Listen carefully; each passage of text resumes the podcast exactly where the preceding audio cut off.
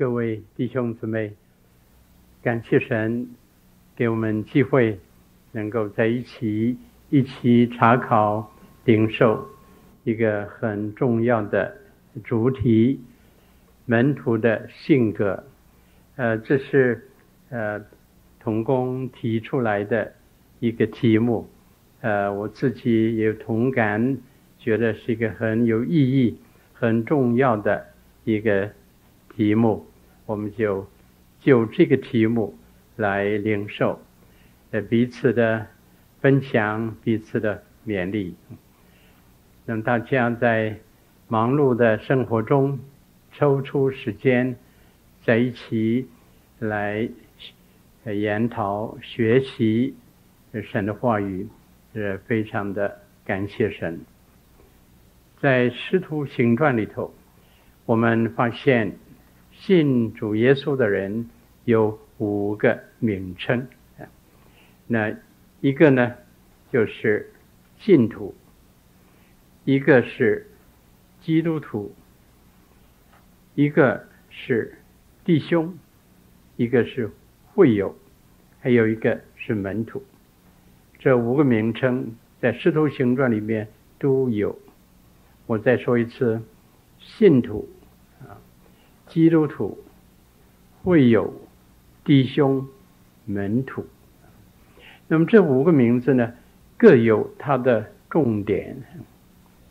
哦，这个，哦，还有还有，对不起，还有圣徒，有圣徒，六个名字，六个名字加上圣徒，那每一个名字都有它的意义上的重点，信徒。着重相信主耶稣，信心非常的重要，非常的基本。圣徒是代表一个，一方面在地位上，因为信了主，就成为圣洁，做了属主的人，是地位上的成圣。同时，在另外一方面，也有生活上的。成圣的意义在内，这是一个很宝贵的、很重要的一个名称。圣徒地位上成圣和生活上的成圣，两个意思都包括在内。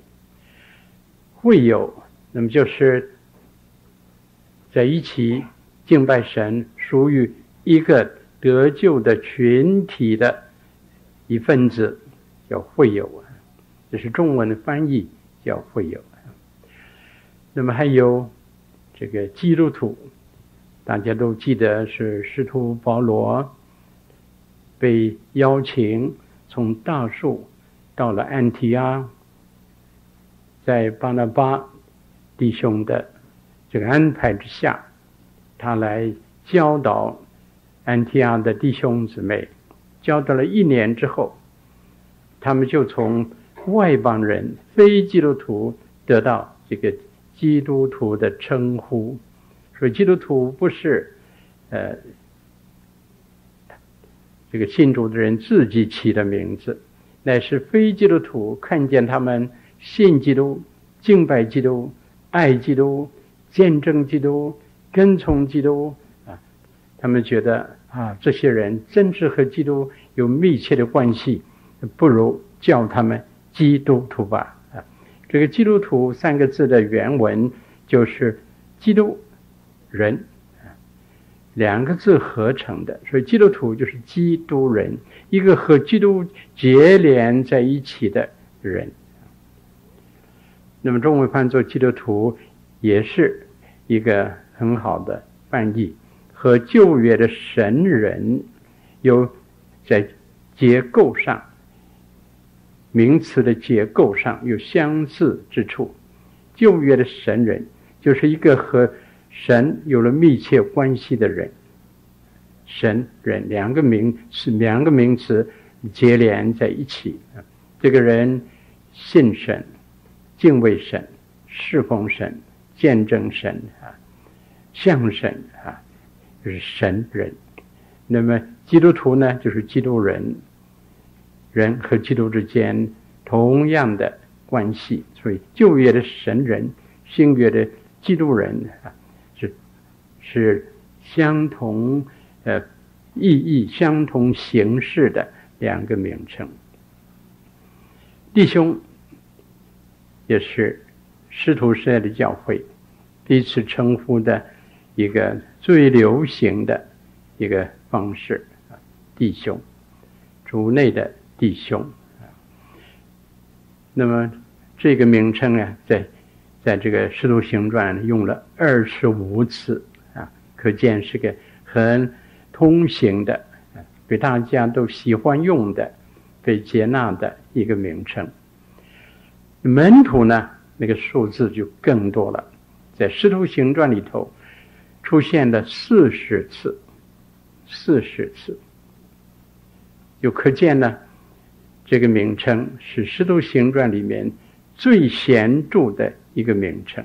嗯，跟从主耶稣，做他的门徒，我们就从《使徒行传》里体会到，在使徒时代的教会里头，在圣灵的这个带领之下，在使徒们的教导之下，啊，他们把重点放在。门徒上面，一个人不但信了主做信徒，还要进一步来跟随耶稣、效法耶稣、见证耶稣、侍奉耶稣，做他的门徒，这个像基督。那这个重点呢，和我们的这个呃题目有密切的关系。门徒的性格，我们的主呼召门徒，十二个门徒，一方面叫使徒，同时也叫门徒。使徒是指着他们的使命讲的，这些人是被主差遣出去传福音的，就这个意义上讲，他们是使徒。另外一方面呢，救了。他们与主的关系，效法基督，跟随基督，侍奉基督，见证基督，像基督，就这方面的意义来看呢，他们都是门徒。所以，使徒和门徒两个名字是这个意义上有不同的重点，但是都用在那十二位的身上。那我们就开始把重点放在门徒这个名称上。刚才我所说的，就是一个名称上的一个背景。我们从《石头形传》所发现的，我们现在就开始，呃，集中在门徒的性格这一个主体上了。第一大段。主耶稣的呼召，主呼召十二个人做他的门徒。从主对他们的呼召的重点上，我们可以发现门徒的性格的重点。主耶稣呼召他们来做什么呢？主要他们来做的、来追求的、来学习的，就是门徒的性格了啊！做真正的门徒，名副其实的门徒，内外如一的门徒。所以我们很重要的一件事，就是要在圣经里去查看一下主耶稣。呼召门徒，要他们来跟从他，做什么？啊，这个重点是什么？我们在四福音里头就发现，主的呼召有七个重点，主七次来呼召，用不同的字句、重点的内容来呼召门徒。我们现在一一的查看，这七个要点，就是主耶稣呼召这些人来跟从他做门徒，要学习做的事，要他们成为的性格，要他们去做的事工，要他们与基督之间建立生命的关系，一个密切的团契。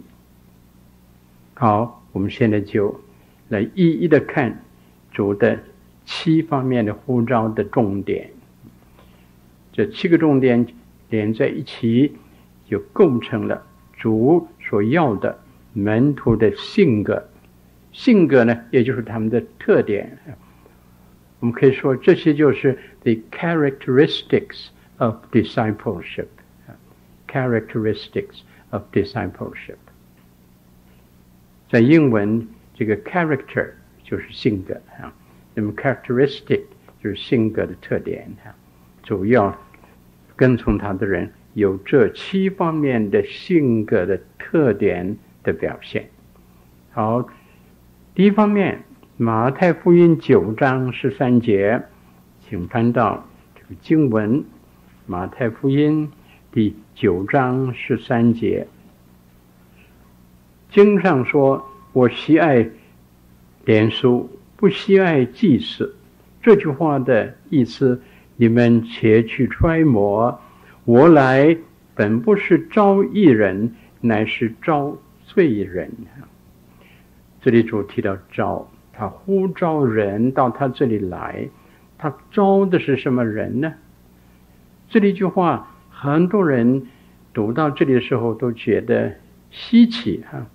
为什么主耶稣说他不招义人，来招罪人呢？难道他不要义人呢？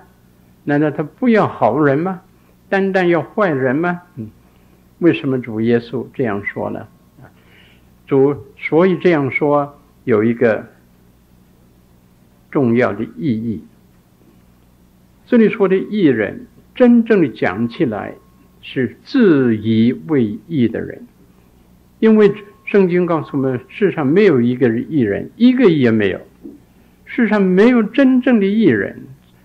我们的主自己当然了解呃这个事实。那么他所说的艺人，所以必然有一个意义在里头，就是自以为义的人。这样的人呢，主不照，这样的人也不会来跟从主耶稣。这样的人。就算来了，也跟不成主耶稣。主是召罪人悔改，说这是主呼召的第一个重点。他要我们这些到他这里来的人经历真正的悔改。那我们就要问了。真正的悔改有什么要素在里面呢？我想那个答案就是诗篇五十一篇，大卫自己认罪悔改的时候所提出来的四个要素。我们很简单的看一看。第一是知罪，知罪。经文诗篇。五十一篇第三节，第三节，因为我知道我的过犯，我的罪常在我面前。大卫知道了他的罪犯过犯。第二呢，是畏罪忧伤，畏罪忧伤，在第十七节，十七节。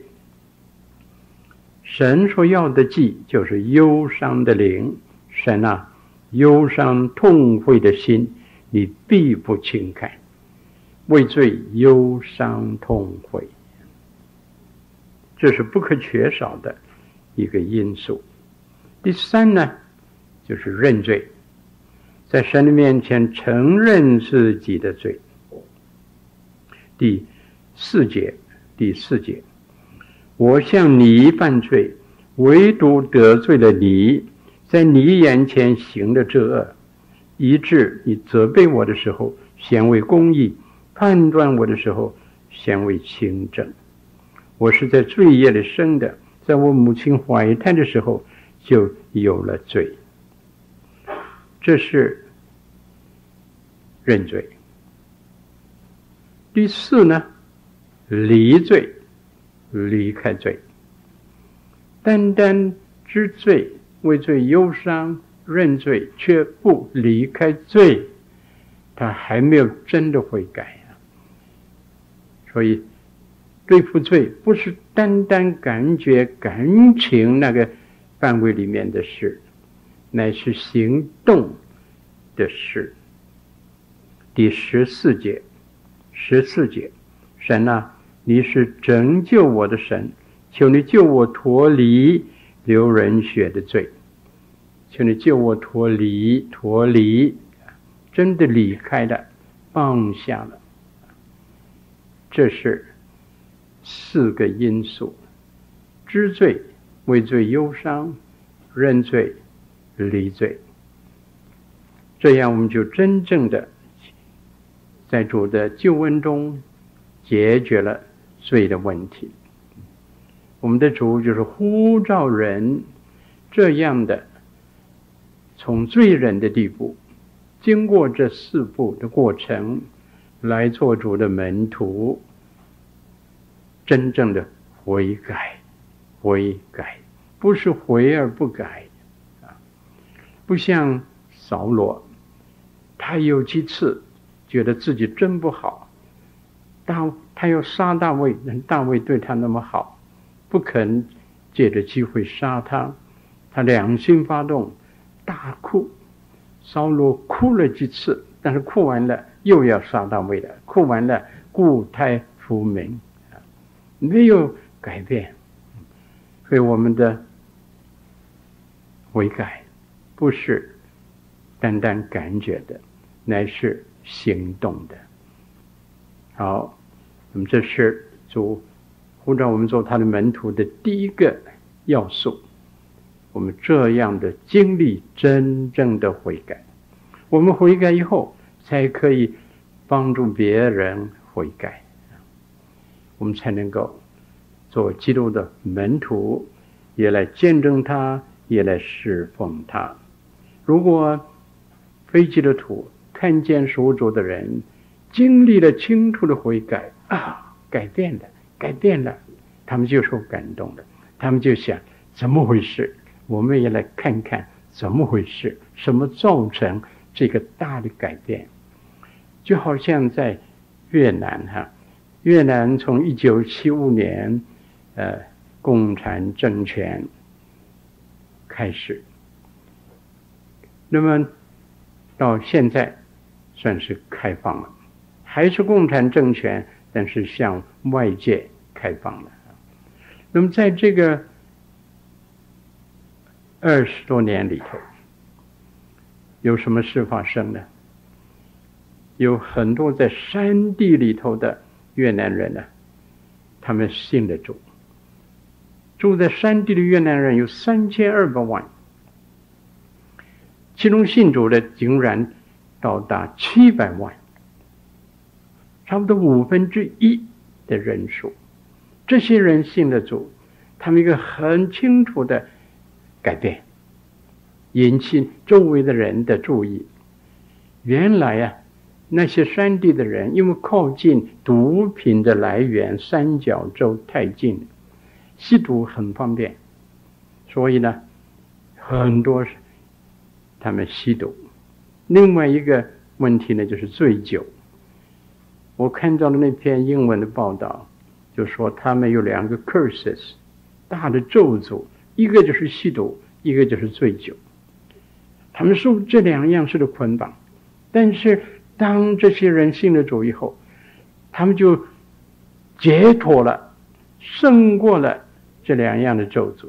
所以周围的人看见他们的改变，觉得很稀奇，很受感动，他们就。到他们的聚会里来看个究竟，到底是什么原因，是什么能力改变了他们，就继续继续，很多的人信主。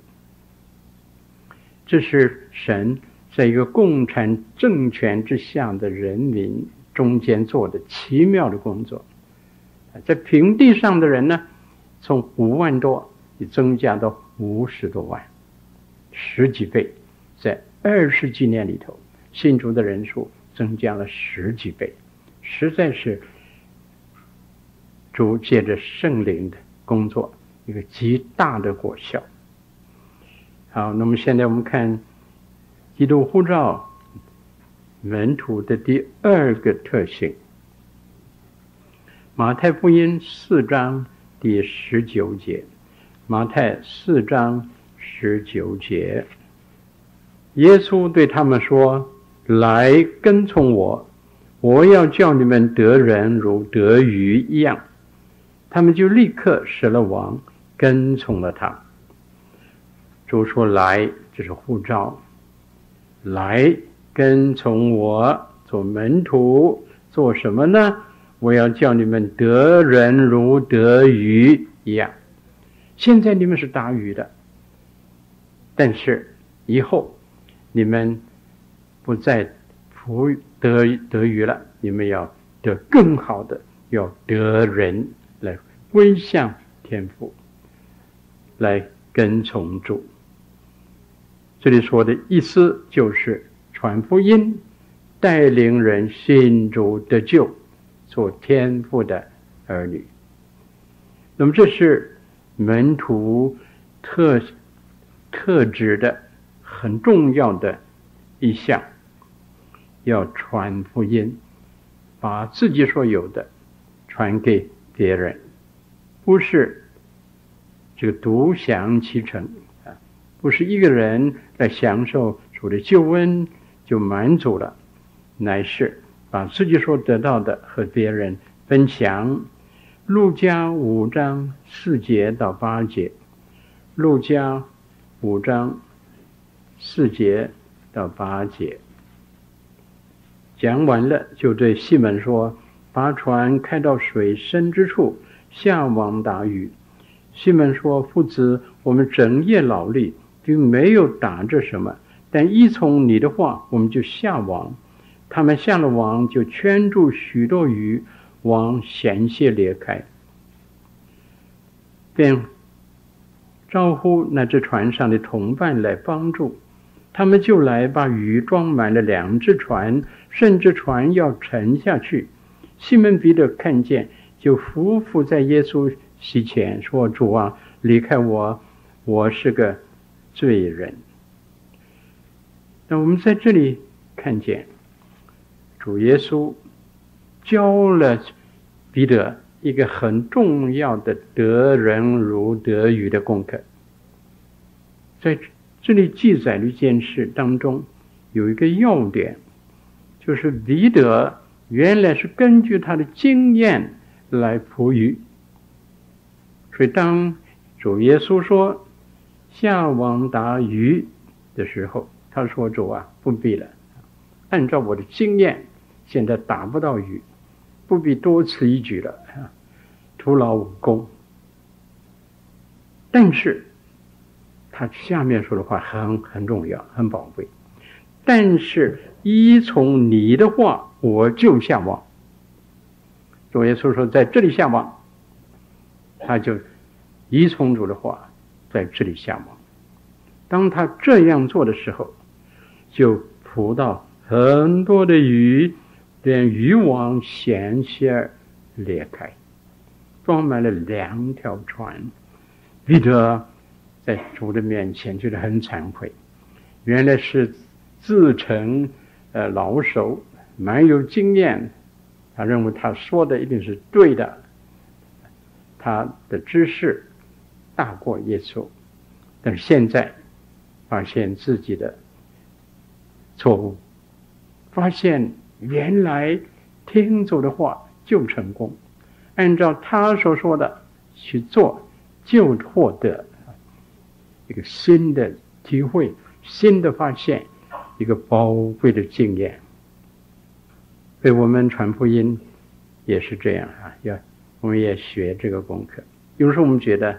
不可能，这些人不可能，这个人你不可能信主，算了，不必多费口舌，何必多此一举啊？啊，交给神了，我们就就收了口了。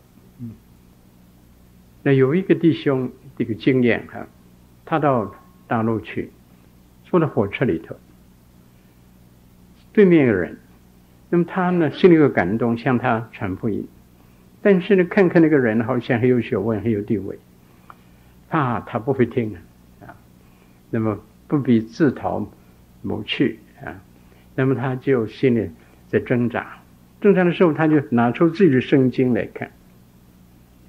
对面的人呢，看见他读圣经，就问他说：“你读什么？”他说：“我读基督教的圣经。”哎，他你是基督徒吗？他说：“是啊。”是吧？那请你把基督教讲给我听。呀，他真的高兴了。那么他就要开口讲，但是很快到了车站，那个人要下车了。因为他很后悔，很后悔。嗯，有的时候我们就是这样啊，我们我们怕，我们怕。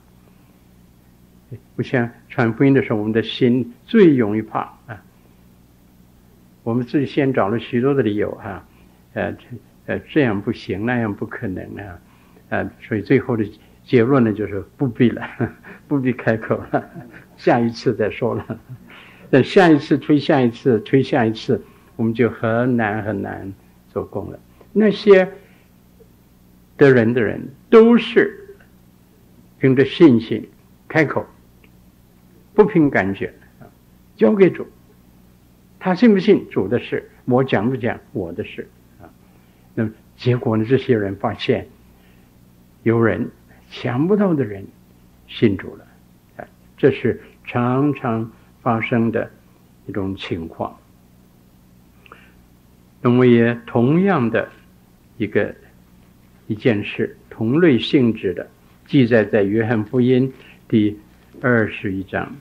约翰福音二十一章第六节，耶稣说：“你们把网撒在船的右边，就必得着。”他们便撒下网去，竟拉不上来了，因为鱼甚多。耶稣说：“爱的那门徒对彼得说：‘是主。’这里再一次，主耶稣在复活之后教导他的门徒关于打鱼的事。当然，那个更深的意义就是得人如得鱼的事。彼得又学了功课。主说：‘把网撒在船的右边。’”其实，在左边、右边有什么分别呢？难道左边没有鱼，右边有鱼吗？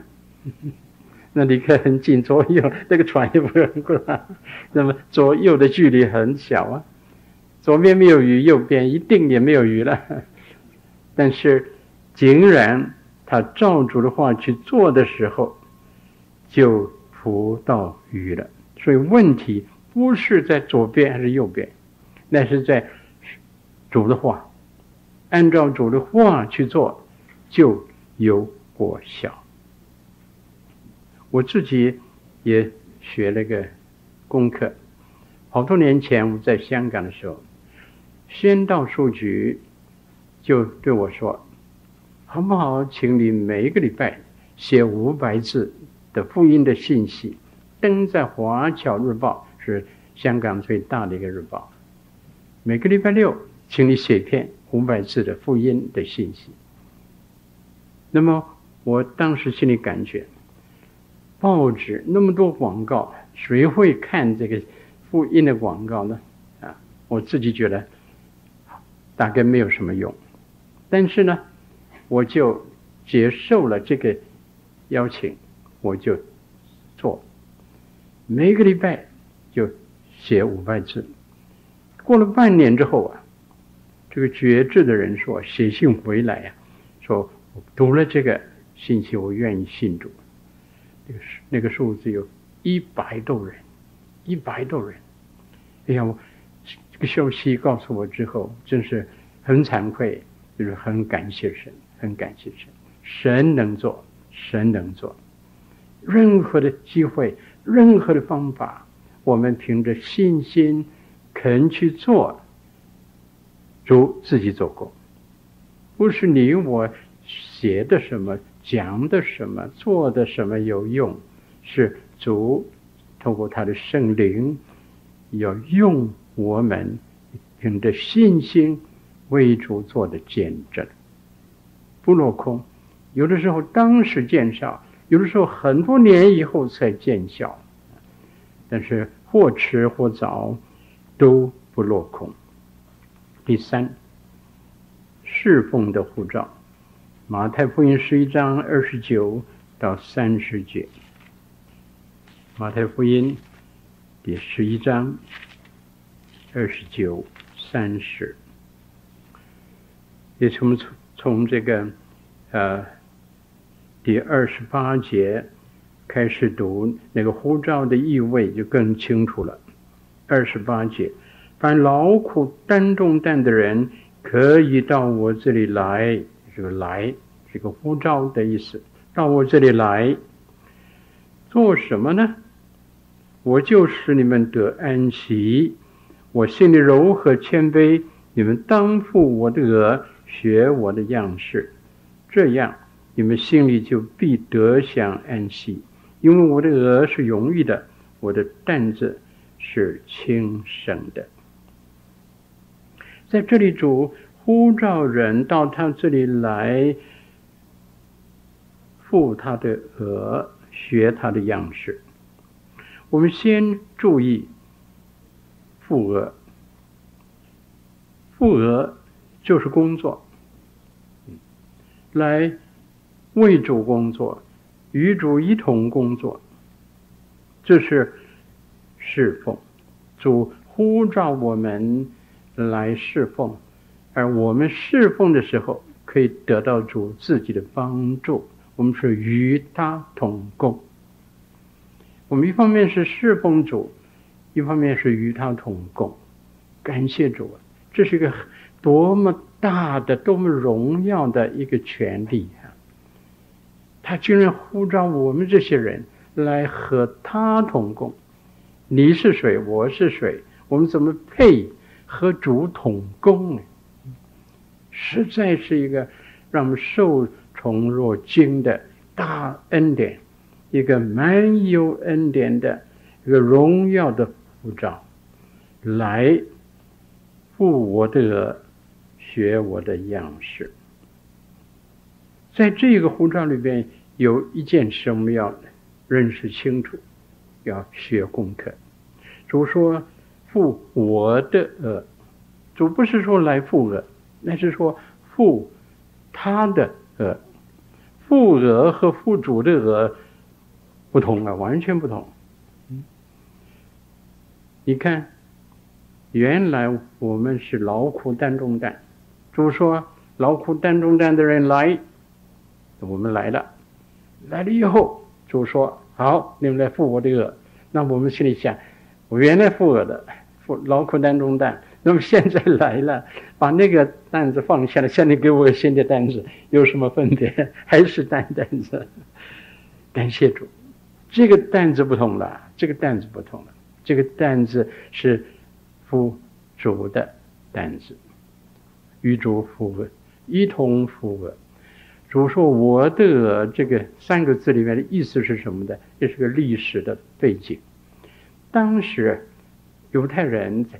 农夫在田地的工作啊，他们常常是将两只牛，呃，放在一起并排，把同一副的鹅放在两只牛的颈项上，鹅的这头在这只牛的颈项上，那头在另外一只牛牛的颈项上，两只牛排在一起，同负一额。所以主的意思就是说，来站在我的身边，我的鹅就是你的鹅，你负我的轭，同一副轭，这头在主的身上，那头在我们身上。那我们这样去工作的时候，是不是我们负的轭的重量一样呢？不是，不是，重的那头在主的身上，轻的那头在我们的身上。所以是这个鹅是容易的，不然这个轭哪里容易啊？主的轭哪里容易？主的轭容易吗？啊，真是不容易啊！但是为什么主说我的鹅是容易的呢？原因就是因为我们站在他旁边和他一起负轭的时候，重的那头在他的肩头上，他来担当，我们从他的帮助得到安息，可以交托给他，他交托给我的工作的责任，我交还给他，信心的交托。主把侍奉的担子轭给我们，这是爱的恩典的交托。他要与他同工，真是恩典了。这是他出于他的爱，让我们来享受他丰富的恩典慈爱。他给了我们，我们接受了，然后我们用信心再交托回给他。那样，我们的担子就轻省。意思就是说，每一个侍奉的人必须学会重担的交托，工作的交托。你接受这个侍奉的工作，不是你自己来担当，你自己担当不起，你自己去做，越做越重，好像越做越发现难处，越做越灰心。越做越感觉自己力不从心，但是交托给主，交托给主，学习了交托，你的侍奉就轻省了，你心里就有平安了，就有喜乐了，你就享受了，实在是如此。说一个母亲看见他的孩子三四岁的孩子在那玩，父亲在。抬抬水，看见了孩子，叫孩子来帮爸爸抬水。那个孩子来，爸爸很高兴啊。这个孩子有心，要帮助爸爸。当孩子来的时候，爸爸怎么做呢？会不会真是让孩子和他平分那一桶水的重量呢？没有爸爸这样做的。爸爸自己伸出他那个强有力的手。抓住那个水桶的柄最吃力的地方，把那个水抬起来。那个孩子呢，伸出他的小手，就是做个样子，是吧？做个样子，摸在那个饼上。父子两个人抬水的，父亲很高兴，我的孩子帮我抬水，真是好孩子。孩子很高兴，我帮爸爸抬水。很神奇，其实是谁抬水呢？是父亲抬水。孩子有心，父亲要的是什么？就是要孩子有心。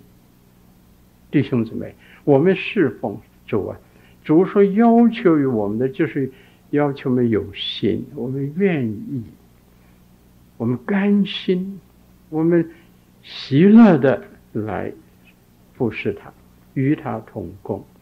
我们交托重担给他，他来接受。有一节圣经哈，在诗篇里头有不同的翻译哈。后来大家看这个诗篇五十五篇第二十二节，诗篇五十五篇二十二节，你要把你的重担卸给耶和华。那个英文的 Revised Version 怎么翻译呢？把神所给你的重担卸给他，这样翻译的。把神所给你的重担卸给他，他给你的，你卸还给他。这很有意思，很有意思。我们侍奉的秘诀，秘诀也是在这里。如果没有学会这个秘诀啊，我们就越服侍越受不了。所以有有的传道人呢，最后就 nervous breakdown，神经衰弱，受不了那个压力啊。但是感谢神，我们学了这个功课，我们就那个很喜乐的来侍奉。第四，主呼召我们效法他，同一段圣经，同一节，你们当学我的样式，学主的样式，效法主。这是门徒的性格当中非常基本的，要学主的样式，得到主的性格。我们能够有了基督的心，然后外面有基督的样式，这是最高最高的侍奉，向主最高的侍奉，那是生命的侍奉。所以在旧约里头，那个四活物，他们是神的荣耀的意象的一部分，神的意象和四活物的意象合在一起，叫神荣耀的意象。四活物能够荣耀神，这就是他们的侍奉。我们向基督，就是荣耀基督，这就是我们最高的、最深的侍奉。保罗在他的工作中，他有两句话很值得我们注意。一句话是《加拉太书》四章十九节，《加拉太书》四章十九节。保罗给加拉太的弟兄姊妹这样说：“我在为你们受生产之苦，使基督成形在你们心里。”他过去经过生产之苦，属灵的生产，将这些人在信仰上生下来了，信了基督，带他们信基督了。但是保罗说：“我的生产之苦还没有完呢，我再受进一步的生产之苦，要你们得到基督成形在你们心里，基督的形象能够出现在你们心里。”还有一节，保罗再进一步讲，不但成形在他们心里。而且呈现在他们的生活中，那就是以弗所书四章十三节。以弗所书四章十三节，在那里提到是基督，基督的这个样形象彰显出来。我把这一节读出来，第四章十三节下半节，得以长大成人，满有基督长成的身量，满有基督长成的身量。这是保罗工作的最高的目标，最后的目标，让教会里面多有一些基督。长成的新生量的基督徒，让整个的教会也能够成为一个满有基督身量长成的教会。这是保罗工作的最高、最后的目标。他在十一节和十二节告诉我们，神赐下各样的恩赐、各样的职分，为要。成全圣徒，建立基督的身体，让基督的身体满有基督的身量，满有基督的形象。第五，我们开始开始的迟了一点，我们就再再把第五项也看完。主呼召，原来坐在那里，现在站起来。高声的做一个宣告，一个呼召：人若渴了，可以到我这里来，到我这里来，做什么呢？这两样，不是一样，那是两样。第一，饥渴干渴的人到主这里来，可以自己的满足。一个到主这里来的人。一定心灵的满足，是世上任何的人、任何的事物不能给他的那种满足。但是不停止在这里，跟着呢，从他的腹中，就是内在的生命，要流出活水的江河来，与别人分享，成为赐福的器皿，成为神恩典的渠道。这是主的护照，自己的满足，然后把神给我们的丰满的恩典流出去，和别人。分享，这样分享就造成了活水的江河。感谢主，活水的江河是圣灵充满，但是圣灵充满也有一个因素在里头，就是这个人愿意分享。他越分享，他就越会领受；他越领受，他越多分享。分享的越多。他自己感觉到需要又多领受，所以这样的零售分享、零售分享互为因果，越来越丰富，越来越丰富，造成活水的江河。感谢主，这是属灵的原则。我们的丰富是从分享来的，不是从独占来的。世上的人是独占，不可分，越分越穷。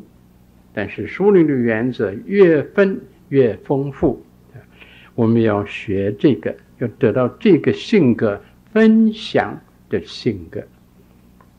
第六，被十字架舍己的护照。儒家福音九章二十三节。儒家九章二十三节。耶稣又对众人说。若有人要跟从我，就当舍己，天天背起他的十字架来跟从我。因为凡要救自己生命的，必丧掉生命；但为我丧掉生命的，必救了生命。主呼召人，但是他没有蒙骗人，他没有叫人糊里糊涂的跟从他。他先讲条件，讲清清楚楚。如果你们有人要跟从我，就当舍己，对付自我，舍去自我。英文说 self-denial，拒绝自我，否定自我，然后背起他的十字架来跟从我。舍己，也就是背十字架。背十字架就是舍己，耶稣基督在十字架上舍己，为我们舍己，他是爱我，为我舍己。那么他这样做，他也呼召我们跟从他，和他一样去做。所以主不是在这里定下一个高不可及的一个标准条件，不是。这不是条件，这是事实的要求。条件和事实的要求有分别吗？有。条件是先定下一个标准哈。事实的要求呢，就是你非这样不可能跟随。事实的要求。主的路就是舍己的路，你不肯舍己，你走不上这条路。想跟从主都。跟不成，虽然主要你来跟从，你也跟不成，是吧？如果主说好，我把标准放低，你不需要舍己，不需要十字架，你可以来。好了，我们来了，结果走主走的路是舍己的路，背十字架的路，我没有十字架，也不舍己，我发现立刻发现我跟不上了，他走的路和走的路两条啊。所以主放低这个条件没有用，是不是？这是个事实的要求。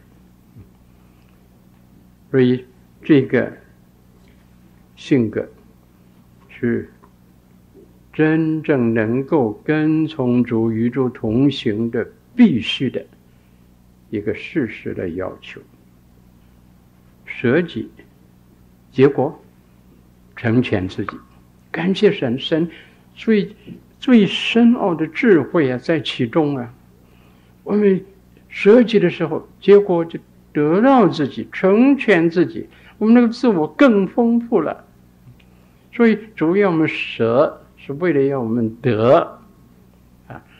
如果没有清楚这个这个这个意义呢，我们没听见舍，我们就怕了，我们就走了，结果呢，把最好的福分都丢掉了，是吧？主要求我们的都是为了我们自己的蒙福，是他的恩典的要求。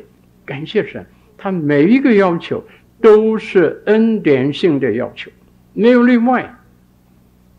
他如果要求你我做一件事，我们做了，肯了，结果呢，这件事的成就成了我们蒙恩这个。条件和内容，感谢神。你看，神要亚伯拉罕把他的爱子献上，呀，这个要求太不近人情了，太残忍了，太不合理了。亚伯拉罕听见神这样要求，他可以说：“神啊，这个孩子是你给我的，你应许我的，现在你又要去，不合理呀，啊，你不应该这样要求。”亚伯拉罕没有这样的辩论，他照做，他把他的孩子带到这个摩利亚山上去，预备好这个献祭的地方，柴。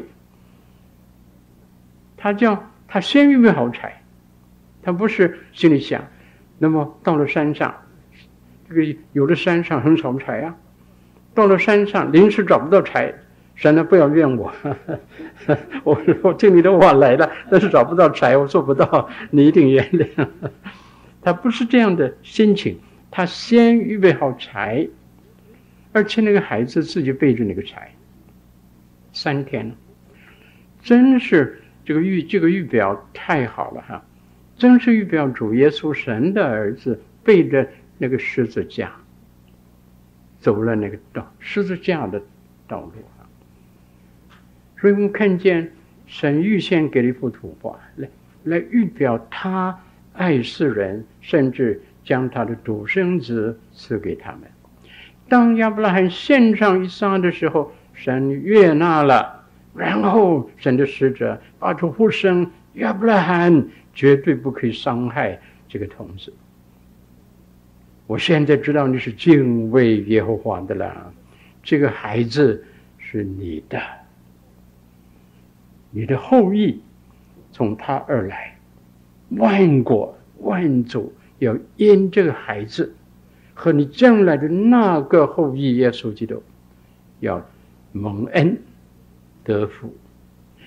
亚伯拉罕献给神的，神接受了又给还他，给还他又加上多么大的福分呢？一个孩子后来变成许多的子孙。像天上的星，地上的沙那么多，所以神对亚伯拉罕的要求，为了什么？为了什么？为了要亚伯拉罕顺服的时候就蒙福了，蒙福。所以我们为主付代价的时候，当时都觉得苦啊，觉得这个压力很大，也觉得得不偿失。但是我们肯的时候，最后发现原来是。变相的恩典，变相的恩典，我肯的时候，神丰富的恩典就赐下来了，而且是永恒的恩典。感谢主，主要我们学习舍己，对自己说不，对主说是，背起自己的十字架来跟从主。这个，这个自己的十字架很值得我们注意哈。这里说，天天背起他的十字架，就他自己的十字架来跟从主。主是背十字架，但是我们每一个人都有自己的十字架。你的十字架和我的十字架不同，所以我不能，我不能学你，你也不能学我。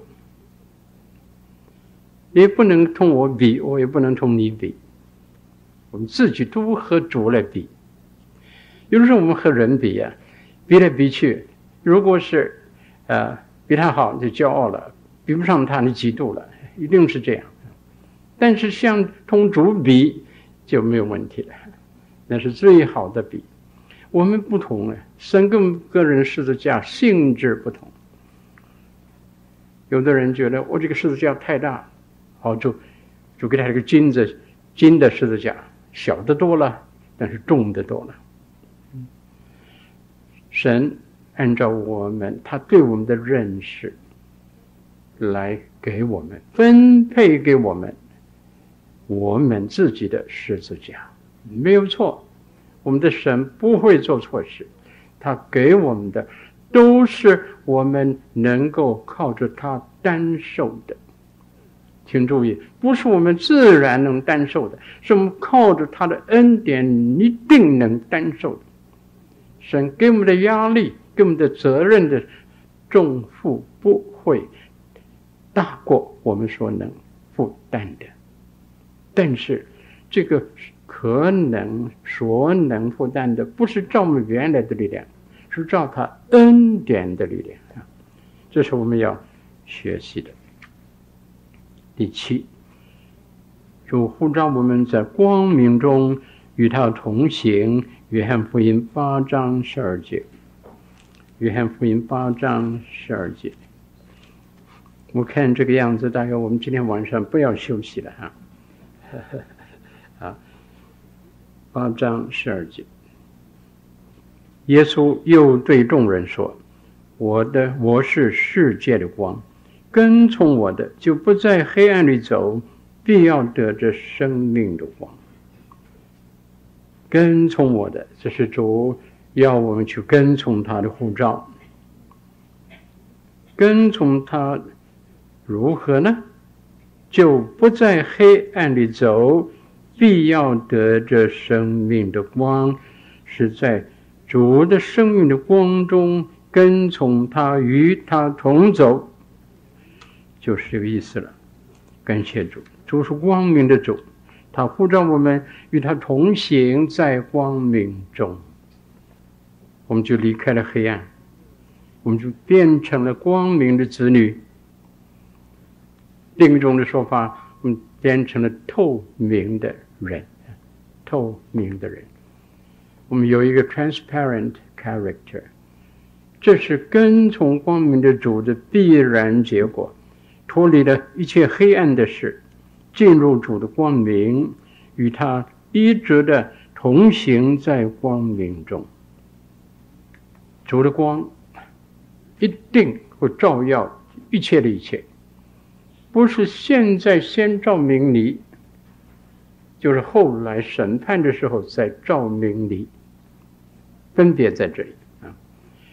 如果他现在照明我，我发现自己的罪恶、过犯、亏欠，不认识自己的需要，谦卑认罪悔改，那我就一步一步成了光明的子女，与主在光明中同行。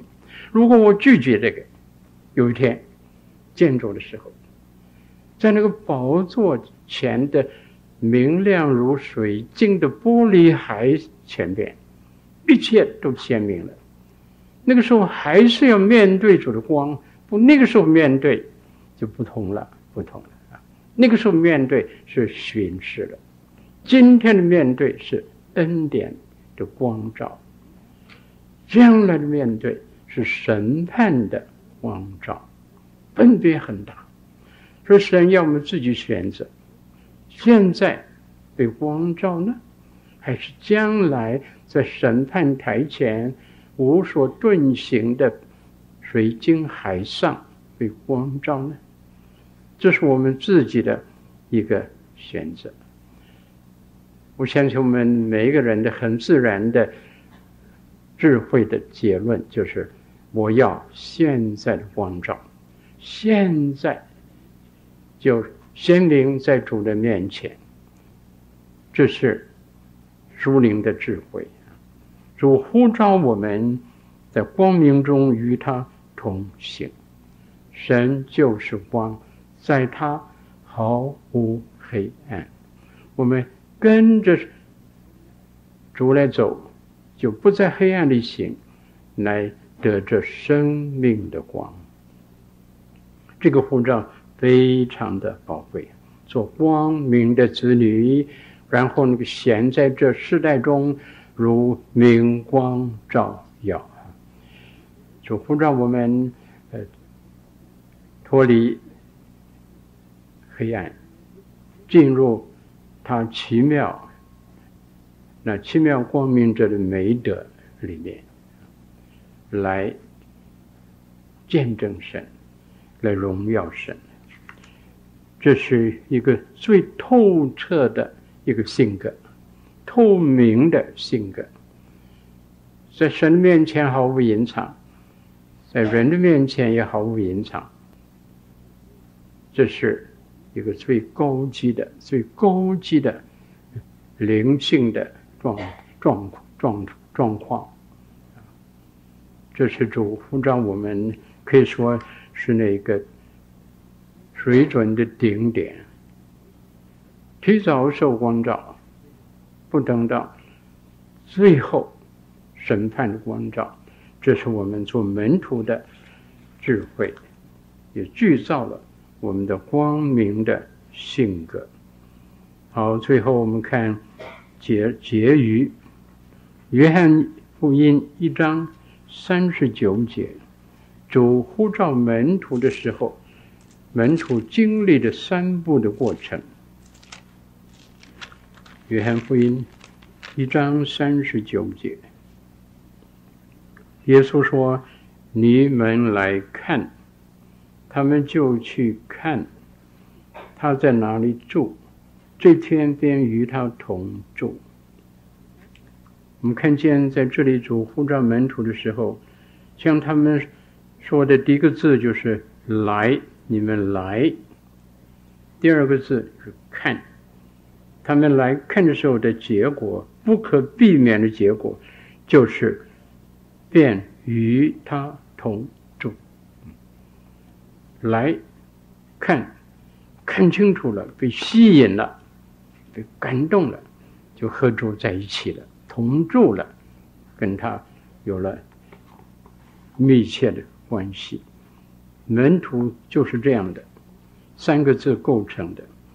主呼召我们来，我们来了，就看走，看他自己怎么样。我们接近他，观察他，我们发现他，我们越看越认识他清楚，认识他透彻。这个认识也带来我们自己的烦躁，也更多认识自己如何不像他。这样我们就和他同住，一个固定的、一个稳当的一个关系。和他在一起，跟从他，侍奉他，见证他，学习他，来传扬他。好，这是门徒性格的内容的最重要的根据，主自己的护照。嗯，那我们还余下十分钟的时间，我就将下面我们明天要看的啊。来稍微提一提，也许大家自己可以，呃，如果有时间的话，可以先看一看经文。门徒的经历，我们提到三个例子，三个榜样：彼得的榜样、约翰的榜样、保罗的榜样。这是三个最出色的门徒，他们也学了最深的功课。他们的出色不是偶然的，他们所以出色，是因为他们学了最好的功课，学的最通、最精啊、最完全，所以他们才成了我们的最高的榜样，蒙了神大的恩典。这三个人，他们的经历都是实际人生侍奉。呃的经历啊，非常的实际，也和我们的经历之间有互通的桥梁，让我们不感觉这些人高高在上，和我不同，他们可以学到，我学不到。这是为他们的，不是为我的。一有这个心态呢，我们就不能学了。但是我们一看，哦，原来这些人呢，都跟我差不多，那我们就有安慰了，那我们就得鼓励了。他能，我也能；他蒙恩，我也可以蒙恩；他学得到，我也可以学得到。我们就这样的来，用这样的心情来。看这三个人的经历，这三个人的经历都反映在他们所写的书信里头。他们学的，再从他们所讲出去的反映出来啊，很自然的一个反应，很自然的一个流露，很真实的一个比对比啊，是我们每一个人都可以得到。帮助。